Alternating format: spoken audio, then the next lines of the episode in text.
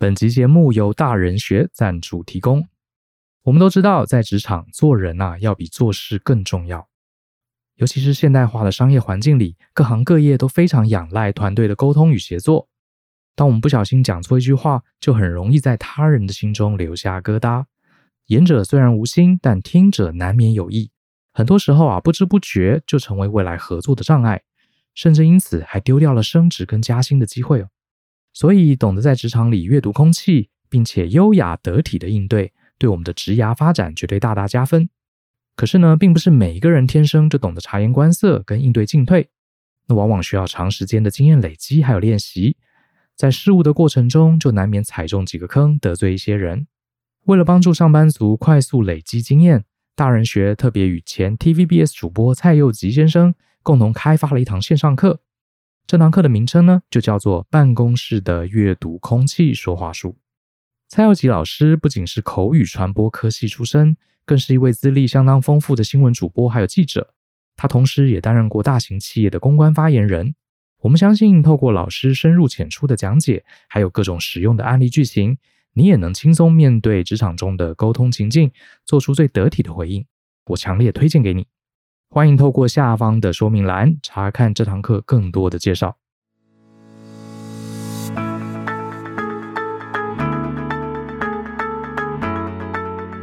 欢迎收听大人的 Small Talk，这是大人学的 Podcast 节目，我是 Brian 姚诗豪。我们在上课啦的，或是录完 Podcast，常收到一些同学的问题嘛，对不对？那其实很多同学们在职场上遇到的这个挑战、痛苦、焦虑啊。都来自于一个大魔王哈，就是我们的老板或是主管哈。这个跟老板主管的相处，其实是一个呃，我认为它影响到你在职场过得好不好、开不开心、有没有发展，可能至少没有占到八成，也占到七成以上啊。因为我们进公司嘛，你的直属主管或是你的大老板啊、就是这个公司的头。我们的在公司里的喜怒哀乐，我们的一言一行，我们的工作的表现。基本上他们都是最终的平和者，好，所以你能跟他处得好，我想问题不大。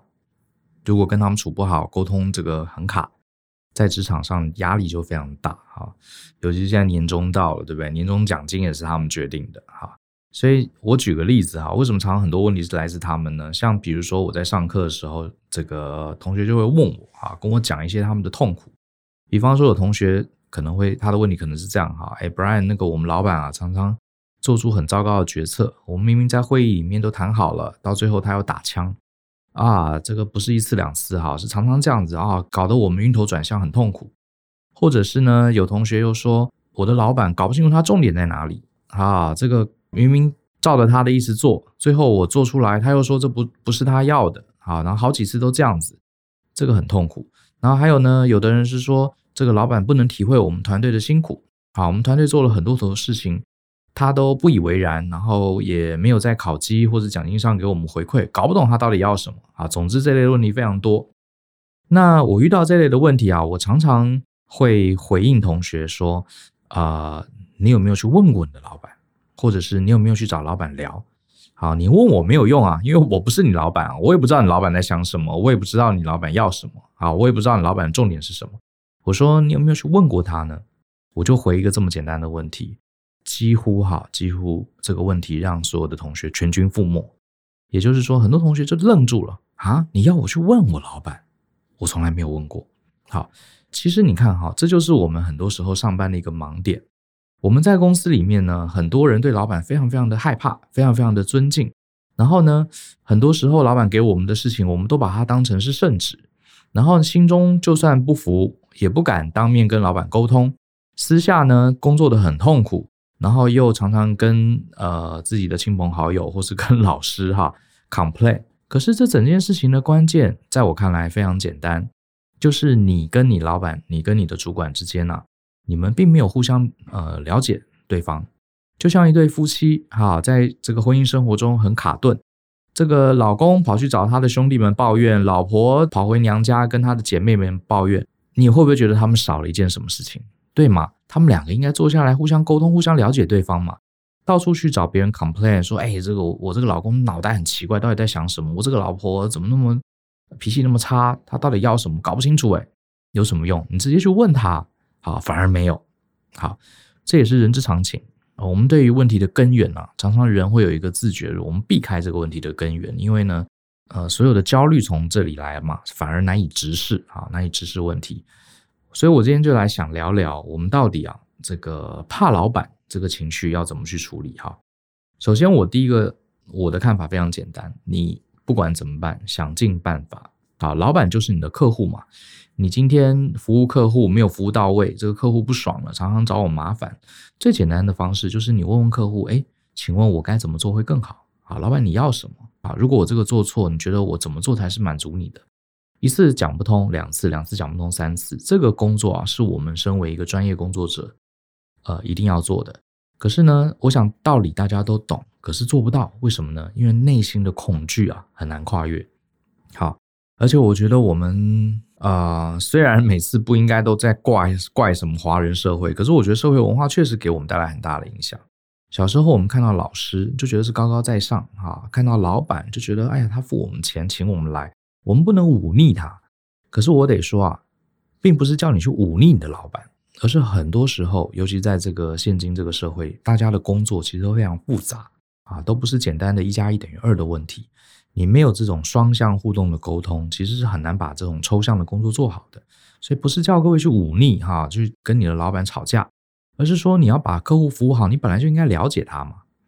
很简单，今天你是一个理发师，你是个设计师，这个客人坐在这个椅子上，你总要跟他聊聊，哎，今天你想怎么剪你的头发？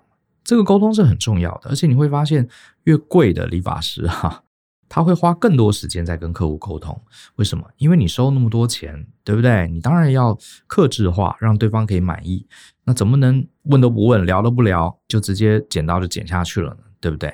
一样，我们就是这个专业的设计师，老板就是坐在我们前面的这个客户，你总是要跟他沟通，他想要什么东西，好，总不能乱剪一通，最后老板又说这不是我要的，好，这样就糟糕了，对不对？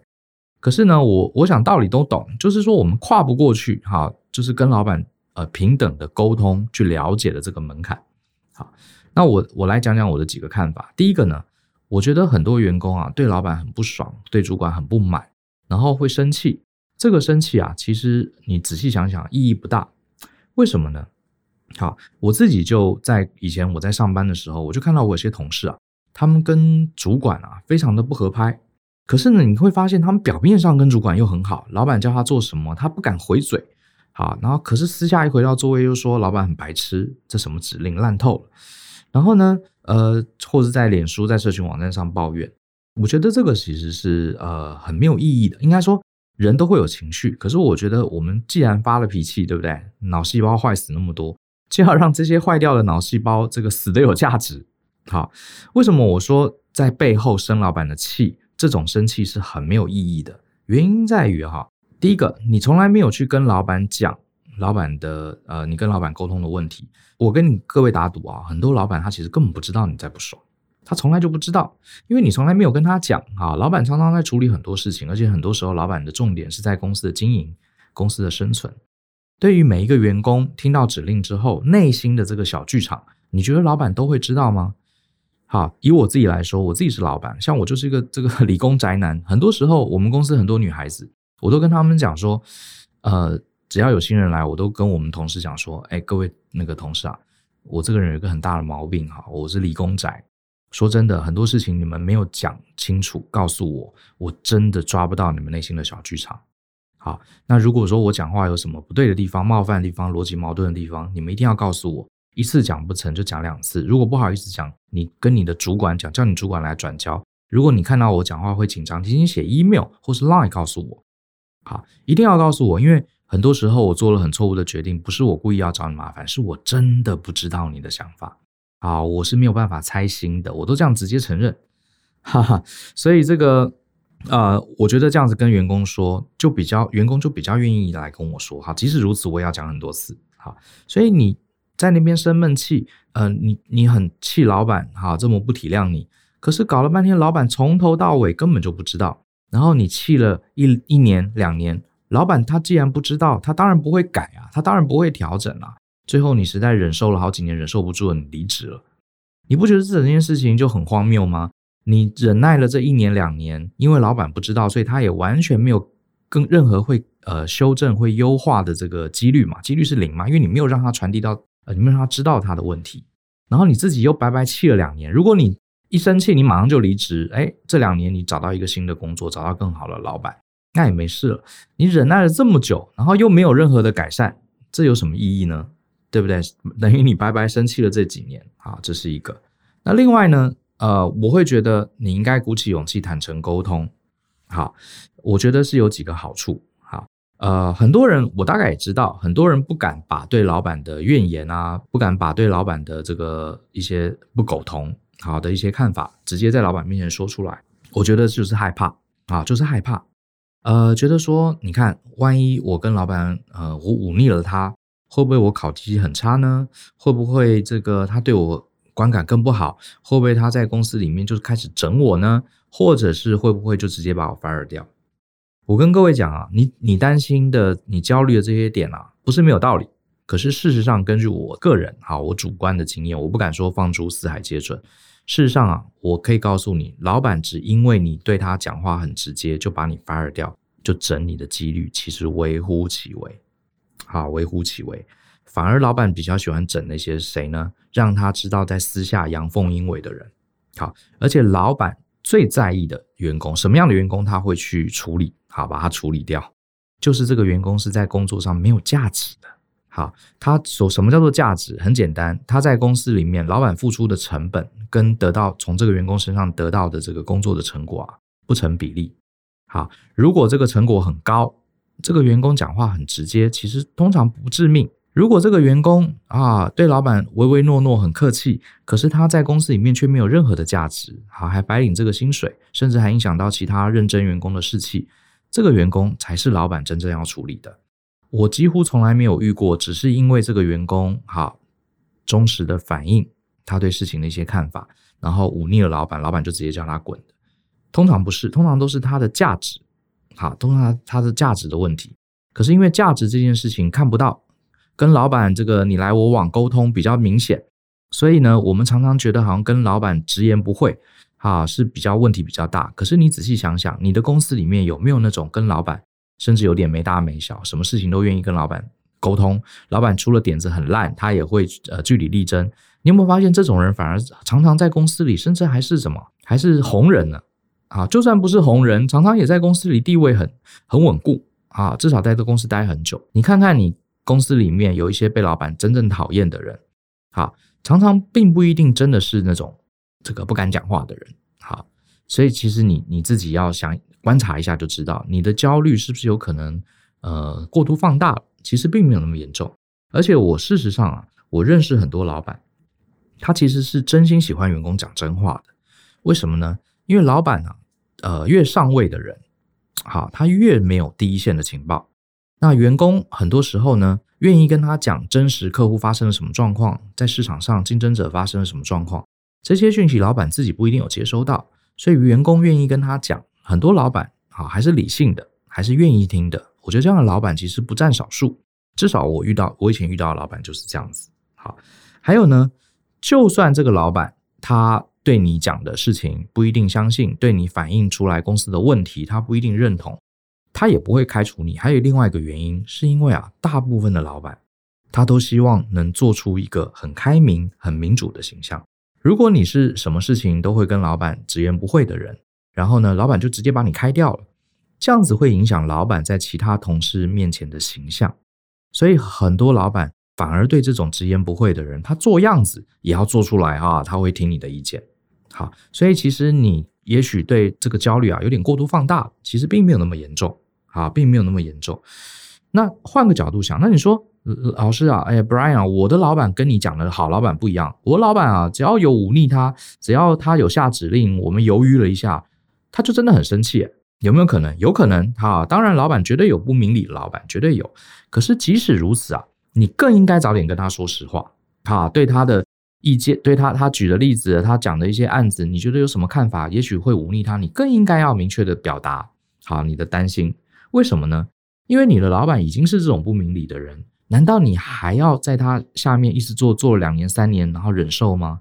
对不对？其实说实话，我们刚进一家公司啊，老板会测试我们员工的能力，我们这个作为新人啊，我们更要去测试这个老板的格局啊。我待会儿会讲我以前是怎么做的哈，因为如果这个老板的格局这么差哈，不愿意听这个员工的真实的意见哈，这个格局比我们自己还窄。今天我们去上班不是为了领一份薪水嘛？我们也是想要学习，想要成长。那这个领导我们的人比我们的格局还差，气度比我们还烂。那我觉得这个工作你也差不多可以准备打包了啊，可以准备上一零四了，因为你在那边你能学习到什么呢？对不对啊？尤其是如果你才二十几岁，我自己觉得，尤其是你在三十岁以下，你刚进入职场，你在职场前几年啊，你遇到的前辈、遇到的主管、遇到的老板，都会为你将来在职场上你的领导风格带来非常非常深的影响。你常年跟在一个格局很差、气度很狭窄的老板身边。对，你虽然对他的行为、对他的态度不以为然，可是你知道，我们前面之前前几集有讲过，这个叫什么酱缸理论嘛？好，腌黄瓜理论。你泡在这个环境里，你久而久之，你将来当主管的时候，你就会走他的路线。因为当你当主管的时候，你遇到一些挑战，遇到一些困难，你会很直觉的去模仿你以前的主管对你做的事情。啊，这个是会复制的。好，所以我自己当然找工作的时候，我非常非常的挑我的老板。好，我如果发现这个老板的格局气度好，让我觉得不以为然的，我就开始慢慢慢慢的撤退。好，可是我当然不会第二天就离职。好，我大概可以跟大家讲一下。好，好，这个这个概念。另外呢，老板不一定会讨厌直言不讳的员员工，还有一个很重要的原因，因为事实上还是很多老板知道，愿意讲真话的员工，表示这个员工是对他的工作是在乎的。你看呢、那种摆烂的员工，反正我每天早上打卡呃上班下班，呃你交代我的事情我都做啦，啊我也没有偷懒哈，时间到了我就走人。至于老板有一些观念不对，有一些看法不对，有一些判断会造成公司的危险，反正那又不是我的职责，我何必怎么样自己去找麻烦？讲了没没功劳，讲错了搞不好还被骂一顿。好，你看是不是很多员工会这样想？对，就是很精明的嘛，哈，很精明的。我上班就赚个钱，对不对？拿多少钱做多少事。呃，这种员工通常不会去忤逆老板，反而是会在老板面前讲一些对站在公司的立场。哈，我这边先强调是站在公司的立场，好，提醒老板一些事情。哈，这个尤其是甚至是会委婉的反对老板的一些想法跟做法的员工，表示他真正在乎啊。否则的话，客户好不好干我什么事？反正客户不爽。公司业绩这个不好，倒霉的也都是先是从老板跟主管开始啊，对不对？干我什么事？又不是我负责的。那你说这个概念是不是老很多老板知道？我觉得你不要小看这些当主管跟老板的人，很多时候他们是知道的啊。所以你站在这个公司最大利益的立场，你提醒老板一些事情，老板讲了一些意见，你甚至啊、委婉的去反对他，提醒他。其实很多老板内心虽然可能被你打脸了，可是他私下冷静下来的时候，他他还是会觉得，诶，这个员工至少很在意，好，要把事情做好，要把客户服务好。好，我们不要太去贬低你身边老板，觉得你老板、主管都是笨蛋，我觉得不至于。哈，我觉得大部分能做到老板跟主管的人，其实都不差的，啊，都不差的，至少有平均值。那一样，你说万一？呃，我老板就是很讨厌人家忤逆他。那刚刚也讲了嘛，像这种气度那么差的，你本来也不应该待在那里忍耐。所以我觉得整件事情最不合理的是，最不合理的一种状态，反而是大家最常发生的状态，就是呢，不跟老板沟通，然后呢，内心呃表面上顺从老板，不跟老板起争执，内心鄙视老板，然后痛恨老板，可是呢，又持续忍耐了两年三年，在同家公司不走。这种行为、这种态度、这种决定啊，让我看来就是从头到尾莫名其妙。因为你没有对公司好，你也没有对老板好，你更没有对自己好。好，到底是这是三叔嘛？啊，这是三叔。你要不，所以我的看法是，你一进到一家公司啊，老板在测试你的过程中，你也要测试老板。好，如果这个老板测出来发现真的很糟，我觉得你就开始准备要打包了。因为你如果跟你的老板，你你不尊重你的老板，就像这个。查理蒙格哈，华伦巴菲特的这个 partner，他就曾他就说过一句话：千万年轻人呐、啊，千万不要为你不尊敬的人工作。你已经很鄙视你的老板，你为什么还要在那边做呢？啊，这个我觉得是重点。好，那如果你尊敬的老板，那你为什么？既然你尊敬他，表示好，他应该有这个雅量，可以接受你的看法，否则他请你来干嘛？对不对？好，你就是要提供你的专业意见呢、提醒他做呃不要做出一些错误的决定嘛。好，那我自己以前在公司里啊，呃，我通常有个习惯，我通常会进公司前三个月，我会非常非常密集，而且很大胆、很主动的去找我的直属主管，或者是找我的老板去主要沟通。而且在沟通的过程中啊，我会尽量直言不讳，尽量哈。当然，这个态度要和婉，毕竟他是我们的上司嘛。我们不要一副这个穷凶极恶的样子哈，或是直接打脸对方，或是这个说对方很蠢之类的攻击。我们还是要很委婉哈。比方说，老板做了一个不对的决定，我们觉得不合理，我可能就会说：“哦，老板，我可以问一下吗？老板，你做这个决定背后的考量是什么？”好，老板讲讲讲。如果我不认同，我就会说，嗯，老板，你的考量我听懂了。那我这边也有一些不一样的考量，我是不是可以说一下？好，让老板看看我的看法对不对？好，其实这个讲白一点就是打脸了，可是就是不认同了。可是我觉得你不觉得这样的讲话，呃，比较不会造成双方的争执吗？好，我会很大胆的说出来。好，或者是说，呃，老板，你的决定我，呃，你的决定还有背后的原因，我可以理解。那老板是不是可以让我从另外一个角度？好，从客户的角度，或者是从呃我们工程团队的角度来看一下，好，这中间可能的问题。好，我大概有三点，大概跟老板报告一下，然后希望老板听完我的建议之后，我们是不是再思考一下怎么决定会比较好？翻成白话就是，哎呀，你老板你你想的太少了啦！啊，我告诉你一些真正的重点，你要不要收回成命？讲白一点就是这个意思。可是我们说话技巧可以委婉一点，我相信大部分的老板不会发飙的。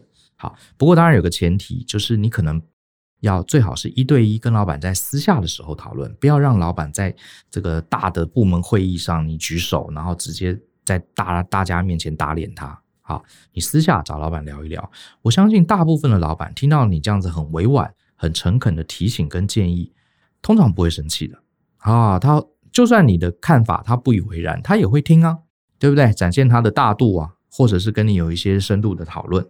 好，所以我进前公司三个月啊，我常常在干这个事情。好，可是我跟老板沟通都是谈公司的事情。好，大胆说出我的意见，看看老板的回应。其实他在测试我，我更在测试他。我很想看看，你看我是新人，我是菜鸟，我对这个产业还不懂。即使好，我的知识可能比不上他。如果这个老板都还能很温和的、很尊重的态度来看待我的意见，那我对这个老板就加分。我可能就会觉得，诶。这家公司哈，这个部门可以待好，因为呢，像这样的老板、这样的主管哈，在公司里面受到重用，然后我刚好有在部门，他的部门，即使我这么菜啊，这么对这个专业还不足的状况下，他都愿意听我的意见，甚至愿意跟我做细部的沟通。那这家公司呢，我会更认真的对待，因为它很适合我在这边进行我的职涯的发展。可是相对的，哈，反过来，如果这个老板，啊，一副这个很骄傲、很自大，甚至还人身攻击，或是哎呀，你少废话，你懂个屁啊！好，你呃这个胡说八道，好，你不懂啦，你出去。好，如果是这种态度，好，没关系，那我也不跟他多吵。好，我也不跟他多吵。很明显，好，这个主管或是老板，他是刚愎自用。好，虽然不知道他是怎么做到这个位置的，然后呢，他对新人啊，对于这个经验比他差的人，他是采取这种鄙视的态度。那你会觉得这家公司？将来的命运还会好吗？对不对？一个船长完全不听呃船员，完全不听这个瞭望员的意见，这迟早要撞冰山的嘛。没关系，好，我也心里有了准备，所以这是一个很好的测试。好，表示这家公司呢，也许我就会设定一个离职时间，比方说，我来这家公司，我学会了哪些技能，好，我累积了哪些这个经验啊，差不多可以走了。这不是一个。呃，短期待一待可以，好，这个可能不是一个我长期发展我职涯的一个好地方，好，所以你如果一直一味的去很害怕老板，不敢跟老板做这种深度的沟通跟交流，在老板面前你也不敢讲你真心的看法，你就丧失了这个互相测试的机会，好，丧失这个测试的机会，这是我的一个一个建议，好，所以呢，我觉得是这样子，呃，我我觉得你可以参考看看。好，你可以参考看看我的这个做法。进到一家新公司的时候，早一点好去定调你跟老板之间的关系。你看哦，为什么要越早越好呢？举个例子，大部分人呢进到公司一开始呢很害怕嘛，对不对？对老板也不熟，反而是反过来的，一开始会非常温顺啊，老板讲什么都好好好，我全力配合，我配合度很高。好，然后呢，待久了，觉得老板不以为然，然后反而呢，对老板越没大没小，这是有些人的状况。那这样子，老板一定觉得啊，你这家伙刚来的时候还乖乖的啊，现在这个进来公司业务熟啦，你就开始得寸进尺了啊，反客为主了，这样反而给老板扣分。好，那你说，如果我一开头进来，这个我是一个新人嘛？好，老板觉得，诶，这个新人很愿意说实话。好，这个很很敢发表意见。那我后来变成老人的时候，我还是维持一样的态度，这样不是感觉就不会有那种一开始很温顺哈，感觉好像是假面人，一开始像羊一样，后面又像狼一样，对不对？我的态度就很一致。那换个角度想，你说，哎，万一老板觉得你这个新人怎么才刚来，什么都不懂，就这么敢讲话？如果老板这样觉得的话，那刚好啊，这家公司反正也不是我要带的，所以也没有损失啊。你懂这个逻辑吗？好，所以我觉得，呃，就这个双赢，站在老板赢我也赢的层面来说，确实你应该这个测试啊，要早一点做测试，好，而不该到后面不爽了才开始直言不讳。你一开始就要直言不讳。好，当然我再度强调，直言不讳不是去跟老板吵架哈，不是没大没小，你还是要用我刚刚示范的方法，很有礼貌的站在公司的立场，提出我们个人的看法。好，并我不会去批评老板的方向错误，我也不会觉得说老板很笨。我纯粹只是在老板许可的状况下讲讲我个人的意见而已嘛，你可以不听啊，这是我个人的观点，我没有说你不对啊。好，这两个要区别哈。当我们否定对方的看法的时候，你可以去攻击对方的看法，你也可以选择我讲我的看法跟你有何不同啊？各位，这两种沟通表达方法是不一样的，对不对？我并没有攻击你不好，我只是提一提你没有讲，你刚刚没有讲到的观点。好，我加上我的观点，让你做参考。好，我并没有说你的观点不对。好，我觉得这个用这样的沟通逻辑，我觉得大部分的老板应该不会只因为你这样直言不讳他就发飙。这个大概这就是我对呃怎么跟老板相处的一个看法。好，所以最后呢，我会建议大家，你在公司里面，如果你觉得老板不给你资源，好，你就可以尝试去跟老板主动的要资源。那当然，你最好先评估一下，比如说你的部门需要两个人。你就要讲清楚这两个人要做什么。好，当你想清楚了啊，你就大胆的去跟老板要，要得到要不到是另外一回事。可是你一定要展现出，哎，你看我为了公司好，我为了专案好，我提醒老板一定要给我这个资源，因为我的目的呢不是怎么样为我个人的利益着想，我是为了公司为了专案的利益着想。我提醒老板，站在我的专业，你要多给我两个人，好，你要多给我这个预算。或是你要多给我一个时间，这样我才会做出对客户更满意的，好，而不是为了我自己的私利。然后呢，如果老板的决策你对他有点疑虑，你要怎么回答呢？你不要说老板你这个决策很烂啊，这很笨，会出事啊。我们不要用这种说法，我们就说老板你的决策背后的原因，好，大概有哪些考量？先问问他。好，老板说了他的考量，好，我们就要回复说啊，我听懂你的考量了，你的考量是有道理的。那我这边呢，从另外一个观点，我也提出一些看法，请老板作为这个决策的参考，然后你就讲一些这个他没想到的事情。我想这样这样的沟通应该是 OK 的。好，然后呢，你对你自己业务的进行的方式，像有些时候我们的做事情的方法，我想要用 A 方法做，老板呢手杀进来干扰我要用 B 方法做，像这种事情呢，你也要勇敢的说出来，不要傻乎乎的哈，觉得老板的决策很笨。然后你你内心很生气，你嘴巴上又不敢去对抗他，最后就用他的方法逼，然后一边做一边骂，哈哈。很多时候啊，有些老板啊，他手伸进来管理我们的细节，做这个所谓的微管理，呃，是因为他没有足够的资讯，好，他不知道你做这件事情会遇到哪些困难，他自以为是，他以为他的方法比较好，那这时候你就要大胆的讲出来啊，老板，你提出用 B 方案，哈，呃，这做法我可以理解。好，因为速度确实比较快，可是我要提醒你，我们用 A 方案的原因，是因为过去这个客户哈，他对品质的要求很高，而且过去呢啊，在这段时间我们我们缺少某个特定的人力，所以用 A 方案是比较稳健的方式，所以我提醒你，哈，是有这样的状况，我觉得你可以，你是可以讲的，好，你是可以讲的。再来呢，呃，你自己在公司里面，如果你长久不被公司重视，比方说呢，你完成了很多专案。结果老板都没有奖励你，没有嘉奖你，然后你的团队呢，帮很多其他的部门擦了很多屁股，然后最后呢，呃，这个别的团队还拿到奖金，你的团队呢还被骂，好，类似这种不公平的事情，我觉得你也要讲，好，你也要去讲，可是呢，我希望你能冷静一下，不要气嘟嘟的去骂老板、骂主管，讲他们的不是。你的目的是什么？你的目的是想要获得该有的这个对待嘛，对不对？所以你达到目的就好了，不用去骂别人不对。那你要怎么达到该有的对待呢？我觉得你也可以好好的跟老板讲，老板，呃，这个我们最近做了几个案子，哈，最后案子成功了，那隔壁部门受到很大的这个奖赏。